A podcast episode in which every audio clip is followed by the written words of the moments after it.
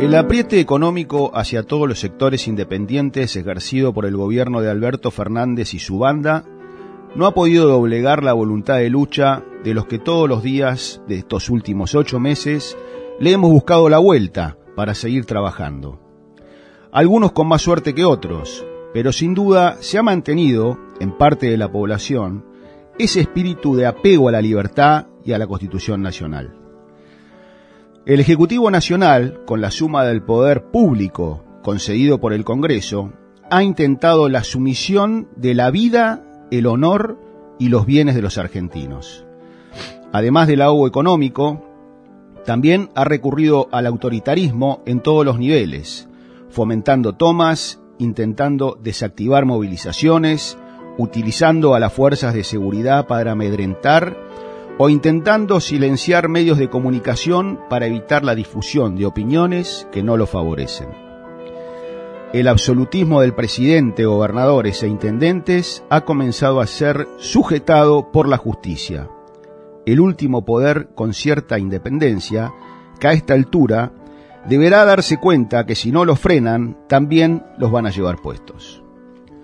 Nuestros gobernantes son como el tero, Gritan por un lado y ponen el huevo en otro. Gritan contra las usurpaciones, pero mandan funcionarios a fogonearlas. Gritan salud pública, pero se atienden en prepagas privadas. Gritan educación, pero no permiten a los estudiantes educarse.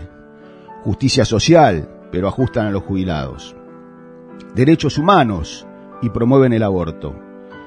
Igualdad, pero hacen la ley de cupos distanciamiento social, pero se reúnen y se abrazan sin barbijo.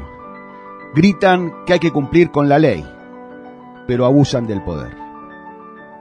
El tero, esa ave pequeña que nidifica en tierra y que es característica por la defensa de su nido, se tornan agresivos y enfrentan a quien se anime a ingresar a su territorio.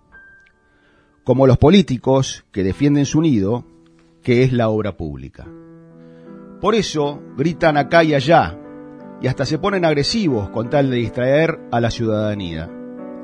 A menudo teatralizan la situación, echándose como si estuvieran empollando, pero en otro lado, o hacen vuelos alejándose de su nido, con la apariencia de no poder volar bien, cada vez más lejos del nido. ¿Quién? ¿El político? No, el tero, un noble animal de nuestra pampa húmeda. Los otros son los responsables de todos los males que sufre nuestra Argentina. Corruptos, mentirosos, soberbios y autoritarios. Tengan cuidado, no sea cosa que les encontremos el nido.